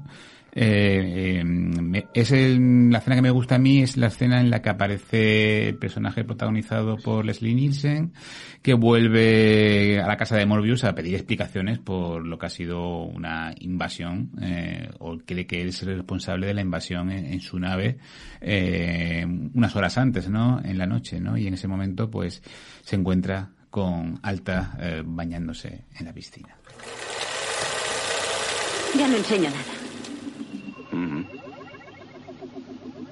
Hecho especialmente por ti. ¿Ah, sí? Yo creía que no me esperaba hoy. Y así era. No sé, creo que hay algo en mí que a ti no te gusta. Alter, usted es en todo momento preciosa. Entonces, ¿por qué no me besas como hace todo el mundo? ¿Todo el mundo? Su padre no la ha leccionado respecto a eso. Él dice que soy muy ignorante, pero he estudiado poesía, matemáticas, lógica, física, geología y bio... ¿Biología? Por supuesto, la mayor parte de eso habrá sido en teoría. Pues sí, casi todo. Ah, ¿Falla en algo la teoría? Y mm, como han dicho, es algo que, que, que le hemos comentado, pero mm, yo, no lo he hecho. La verdad es que, que mm, estéticamente la película me, me gusta mucho. Quizás eh, aquí la cámara no es protagonista y demás, pero sí que pues, esa fotografía me, me parece apasionante, toda esa descripción, todo ese diseño de, de los espacios. Eh, a mí me gusta muchísimo. Y, eh, y un buen ejemplo es este, pues esta, esta escena que es muy, muy clásica, ¿no? Un hombre que ve a una mujer que está, bueno, ahí, pues tranquilamente en su intimidad, ¿no? Y además que, que viene a echarle la bronca a su padre por, por un tema delicado y al final, bueno, lo, lo, lo principal eh, mm, pasado secundario, ¿no? Que habla un poco, describe un poco la naturaleza de los personajes, ¿no? Sobre todo los personajes principales, ¿no? Que, que vienen por una, por un, de- por un tema importante, ¿no? Que es un, un asalto o, o algo parecido y, mm, y de repente todo eso ya pasa a un segundo plano y lo que importa es la chica que se está bañando, ¿no? Y, y, y como para mí el tema de, de lo moral o de lo psicológico es eh, quizás el gran tema o, lo que más me interesa de, Planeta Prohibido, pues por eso, por eso he elegido es- esta escena que eh, creo que eh, a nivel compos- compositivo me parece también la, la más atractiva del film, ¿no? Quizás cinematográficamente hablando, la, que más aporta es la, la, la citada escena que, que va, de Miguel, ¿no? Que ha elegido Miguel, ¿no? Si quieres vamos con, con la tuya, Miguel, aunque no sé si, si la de Forte va un poquito antes, así que vamos a esperar un poquito. Forte, eh, va, va primero tu, va primero tu, tu escena. Bueno, pues si yo voy antes, pues la, la digo ya, que la escena que he elegido de Planeta Prohibido es cuando, tras un brevísimo viaje en una misteriosa lanzadera de la civilización Krell, eh, Morbius les muestra al doctor y al capitán los restos de, esta mentada civilización Krell, la civilización ancestral que, que existía en, ese, en el planeta, en Altair 4. Bueno, pues les muestra esa civilización, lo que, los restos de, que permanecen de ella en el corazón del planeta. ¿Qué es esto? En esta pantalla se pueden proyectar todos los conocimientos científicos de los Krells, desde sus comienzos hasta el día de su aniquilación. Un breve volumen que sobrepasa millones de bibliotecas terrestres. ¿Y usted sabe leer eso? Un poco es mi profesión. Hace 20 años comencé aquí eh, con esta página de teoremas geométricos. Casualmente pude ir deduciendo la mayor parte de su vasto alfabeto lógico. Empecé a aprender. Mi primer resultado práctico fue ese robot mío al que ustedes, señores, parecen hallar tan extraordinario. Un juego de niños. Vengo aquí a diario desde hace 20 años a descifrar penosamente algunos de los más fáciles fragmentos de su cultura. Bueno, pues quizá eh, de siempre me ha parecido un momento fascinante. Entramos en una parte que es literalmente Doctor Mobius hablando, eh, todo el rato hablando, y se nos va mostrando imágenes de esta civilización. Me parece fascinante porque todo lo que eh, nos está contando Morbius me parece maravilloso. Sea, entra dentro de la pura eh, fascinación por la maravilla, por lo desconocido. Estamos adentrándonos en, la, en el núcleo duro de la, de la película. Es ciencia ficción pura y dura, donde se nos describe toda esta civilización. Hay una primera parte en la que entran como una especie de, de sala de máquinas, donde ya hay unas ciertas explicaciones, pero quizá para mí donde la película se lanza, donde adquiere car caracteres épicos, porque realmente estamos asistiendo a, a lo que es una civilización perdida, extinta, y estamos viendo como, como su intersticio sin terminar de comprenderlo del todo, que es lo maravilloso, ¿no? O sea, conocemos lo que Morbius nos puede explicar, pero lo que vemos es mucho más allá. Porque lo que Morbius explica, que parece que nos lo está contando todo, las imágenes casi se contradicen. Porque estamos viendo cosas que no entendemos. El pobre Morbius empieza a explicar, pues por aquí hay 32 kilómetros de pasillo, 32 kilómetros hacia allá. son casi físicas porque él mismo dice, pero no en términos de entender, hay cosas que sabe para qué están, pero realmente mm, que, que, que, que habían, bueno, al final se desvelará una de las grandes cosas que habían conseguido, pero en toda esta secuencia se adivinan muchísimas más, ¿no? Que ese primer, ese vistazo casi único a lo que fue la civilización, cree, ¿no? Todo ese misterio que, que subyace en el corazón de, de Altair 4, ¿no? El planeta, el planeta prohibido. Me parece fascinante, me parece el, el momento más, ese sentido de la maravilla que, que, tiene la película, el de siempre me ha fascinado y además siempre vuelvo a ver la, la película una y otra vez y siempre esta parte eh, me queda embobado, o sea, no, no puedo evitarlo. Y aunque, aunque entra dentro de, de uno de estos momentos, como comentaba Miguel, en el que se habla mucho, aquí yo nunca puedo de... Soy capaz de... Siempre tengo la sensación de que se está de que Morbius está hablando mucho y en el fondo, eh, bueno, creo que queda claro, ¿no? Pero, pero con las imágenes resalta mucho más con esa, el equipo aquí de producción de, de la película al máximo, poniendo un montón de, de planos y de fondos y de escenas de producción que tardaron tardaron mucho tiempo en, en, poderse llevar a cabo, ¿no? Entonces, el tiempo en el que, que tardó también es dinero invertido en la, en la película, ¿no? Para mostrarnos este atisbo a la fascinante civilización Krell que queda eso como algo grandioso a la que nos como espectadores, igual que los protagonistas de la película, igual que el propio Morbius, que es la persona que más sabe en la existencia de, eh, de los Krell, eh, apenas ha conseguido eh, atisbar. Me parece un viaje fascinante, me parece una visita que cada vez que veo la película disfruto a niveles increíbles y sobre todo siento eso, siento el poder de, del sentido de, la maravilla en su máxima expresión, eh, fascinación que nos puede dar la, la, la, ciencia ficción cuando, cuando toca ciertos puntos, ¿no? Aquí, por ejemplo, lo consigue también muy bien en los planos, en todos los planos exteriores del principio de la película. Me parecen súper cuidados, me parecen muy elegantes, me parecen muy bonitos. Sientes el, el que está realmente esa nave se está adentrando en, en espacio desconocido, pero ya cuando entramos al corazón del planeta y nos describen la civilización Krell, me parece mmm, eso, una, una maravilla que yo creo que, que si entras en la película, eh, es que eres ojos de niño contemplando algo que, que te supere, que quieres conocer más, y termina la película y en tu cabeza queda dando vueltas eso de qué habrá eh, más allá, ¿no? Uno, quiero un Robbie en mi casa. Dos, quiero conocer a los Krell, ¿no? bueno, en el fondo, ¿qué nos queda de, son las cosas que nos quedan de la de las películas. Cuando han terminado, cuando sales de la sala de cine o cuando apagas el, el televisor que lo has visto tranquilamente en casa, ¿qué es lo que queda? Primero, las imágenes que te quedan en la cabeza. Hay películas que no te dejan imágenes. Y además de eso, ¿qué pensamiento le das dando vueltas, no? Hay películas que tampoco dejan eso. Para mm. mí, Planeta Prohibido deja las dos cosas más maravillosas que te puede dar el cine, que son imágenes imperecederas y, y momentos que te van a seguir dando vueltas en la cabeza durante, durante mucho tiempo.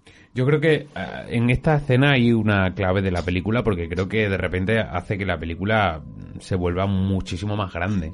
Eh, al principio, y creo que es la, escena que parte en dos la película, ese momento que parte en dos la película y que de repente pasa de ese cariz kitsch que, que ha nombrado Forte en un primer, en un primer momento a de repente llegar a tener una una profundidad mucho más grande, a pesar de, como decimos, que tiene una simpleza por ser una, un, una película, bueno, pues para todos los públicos, donde no puede meterse mucho, pero sin embargo, de repente te muestra todo lo posible que llegó a hacer esa, esa civilización Krell y de repente dices, eh, bueno, pero esto hacia dónde va o, o de repente no sabes por qué da, da ese, ese grandísimo giro pero ahí está y creo que es una, una escena potente por eso, porque de repente hace cambiar la película por, por completo.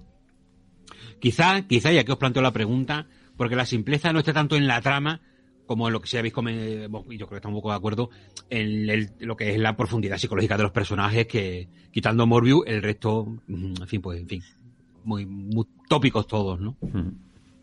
Ese cocinero, yo sé que os encanta.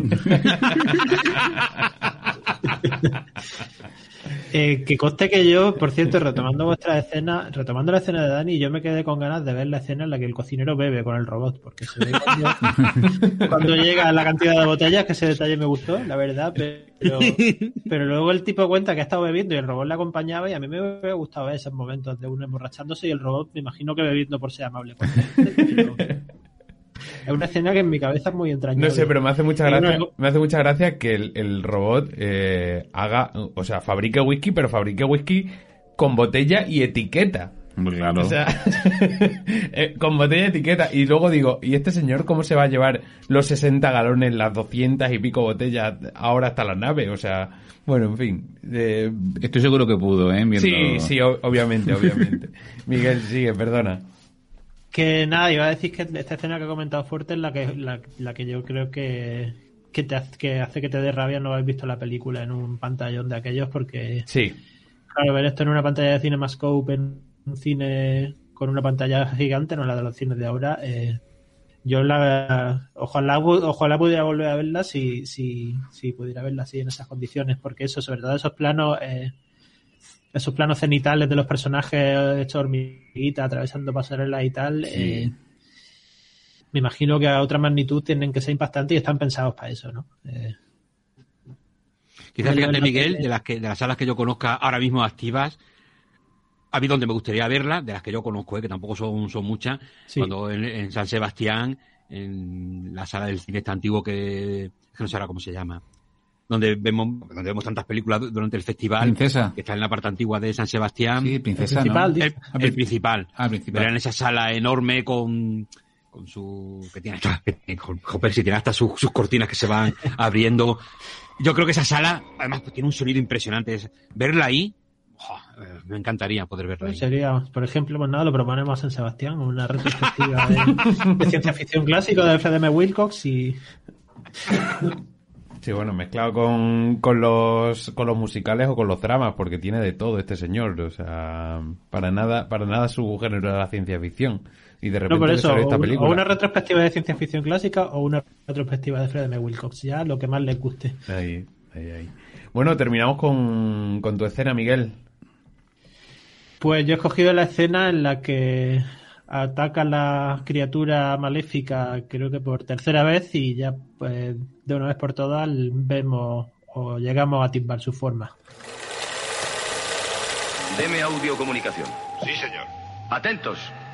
Quizás sea una trampa para distraer nuestra atención de otro punto. Continúen todos vigilando sus frentes inmediatos. Nada más. ¿Qué? Se ha detenido al pie del camino. ¿Está seguro de que ha captado algo? Una inmensa forma. Le han tocado las dos descargas. Viene otra vez. ¿Directamente? Así lo veo aquí. Sigue avanzando. Gray, Strong, hagan fuego cruzado desde esas rocas.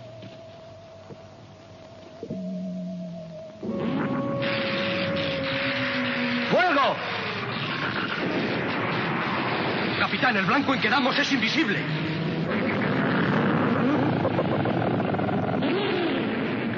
Y nada, he escogido esta escena porque me interesa mucho por la mezcla de, registros de la imagen, ¿no? A mí siempre, siempre digo que, que cuando el cine se vuelve muy abiertamente artificial es cuando más me suele interesar y, y siendo esta una película de ciencia ficción donde no tiene ningún miedo a esa artificialidad en la mayoría de las escenas, la mezcla de animación e imagen real que hace aquí me, me, me llamó muchísimo la atención, ¿no? Como eh, vemos a los soldados disparar esos, esos blasters eh, sobre la sobre la valla electrificada y cómo eh, la criatura va tomando forma en un plano y, vemos que de pronto pues el plano un plano un plano animado investigando un poco sobre la peli se he leído por ahí que la Metro consiguió que Disney le cediera a uno de sus animadores, un tipo que ha participado yo creo que en prácticamente todos los clásicos Disney por lo que he visto.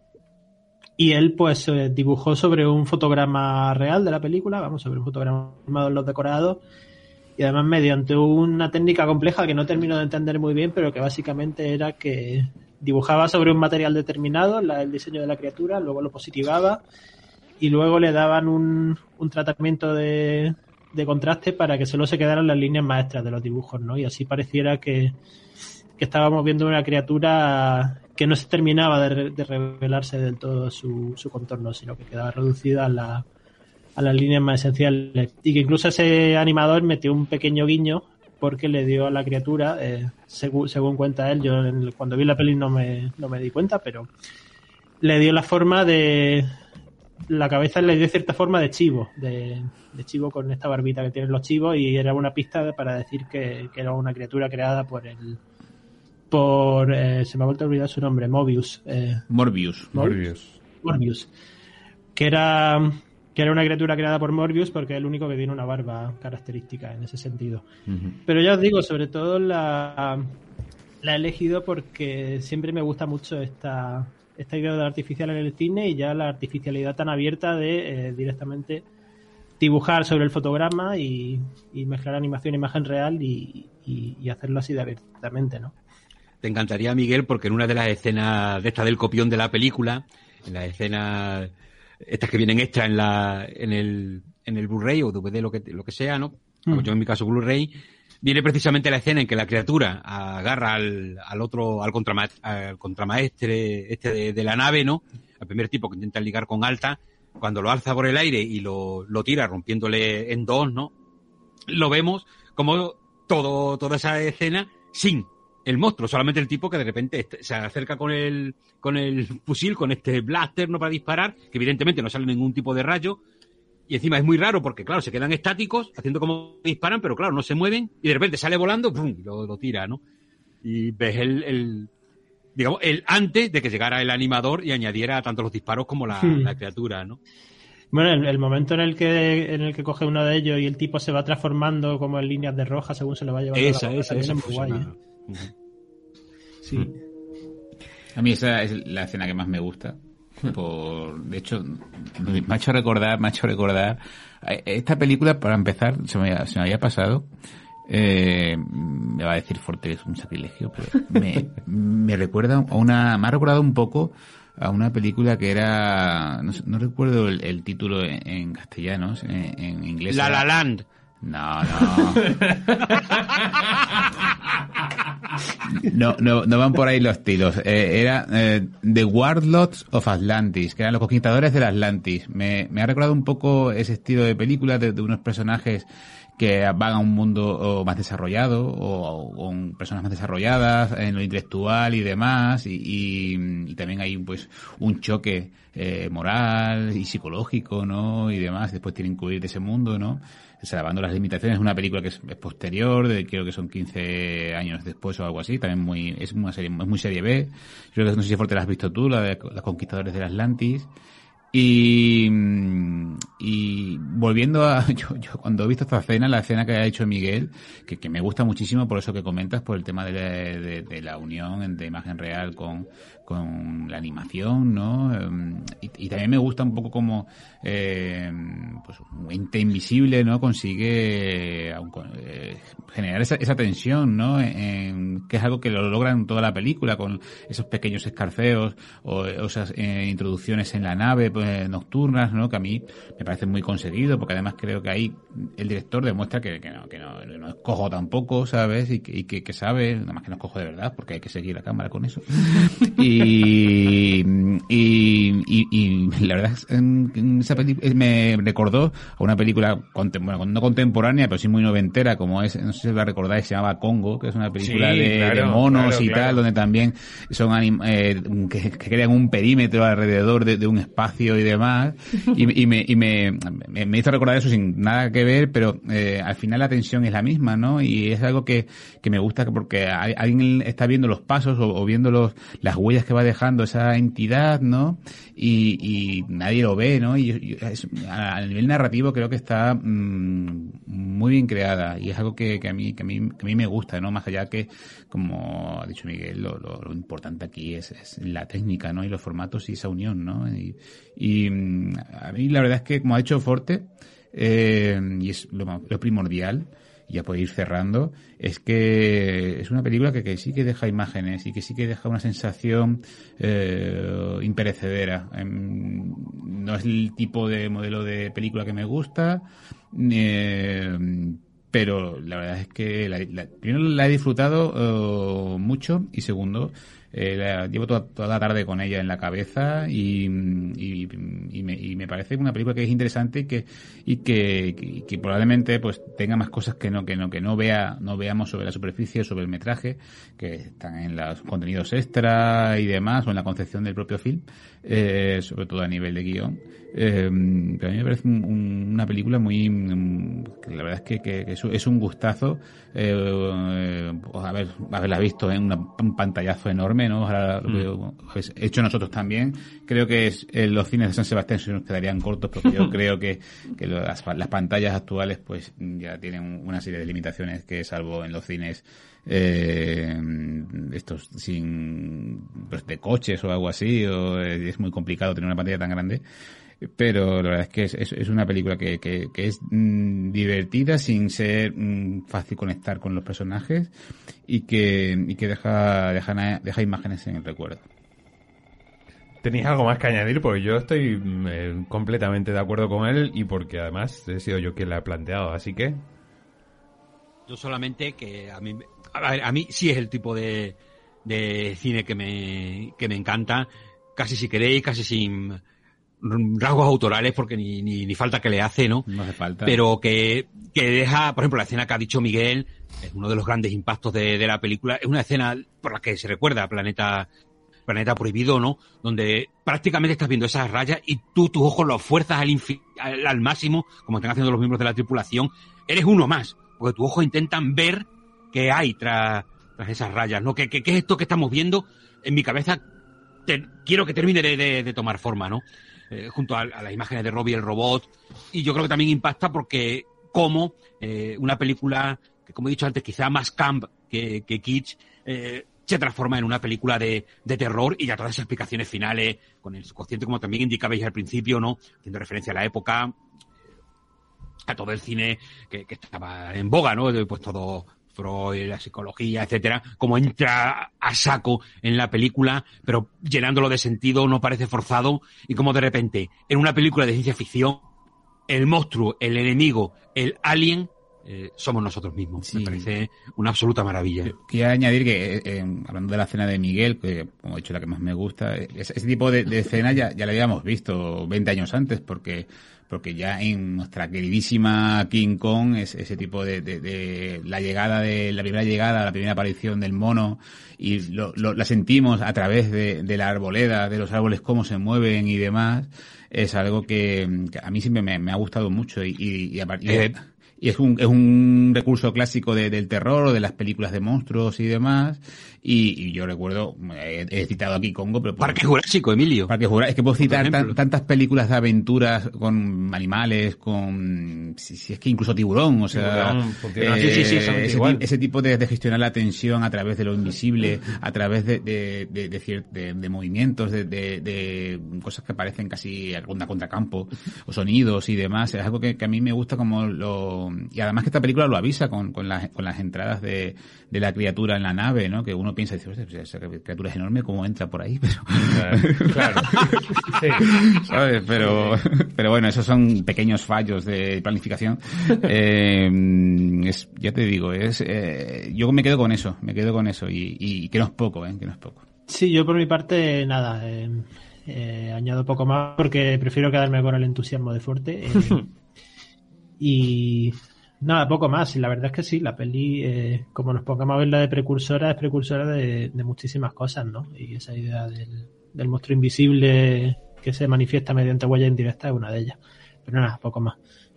Pues Pero nada. también sigue, sigue, perdóname, te Mm. conecto, también sigue una tradición, porque ahora que, por ejemplo, Emilio citaba, pues, Congo, eh, Mm. películas de, de personaje, eh, acosado por un enemigo invisible, pues no olvidemos Boyes, por ejemplo, también, ¿no? En ese fuerte donde literalmente se están defendiendo de un enemigo que tampoco vemos, que es otro clasicazo, como también comentaba ante Emilio, como comentabais todos, ¿no?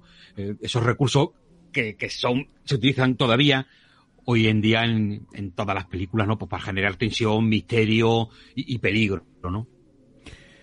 Pues yo no añado más, simplemente agradeceros que hayáis recibido también la peli y que la hayáis disfrutado. Y nada, Planeta Prohibido, una película maravillosa de, de, Al- de, Alfred, o sea, de Fred M. Wilcox de 1956 y que tenéis que ver. Hasta aquí la última flecha. Emilio, Miguel, Forte, muchísimas gracias. Un placer. Un placer, como siempre. Un placer, chao.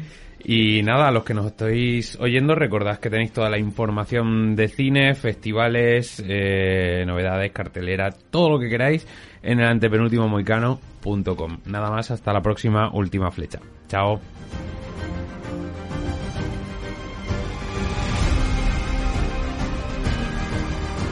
La última flecha. Visítanos en www.elantepenultimomohicano.com.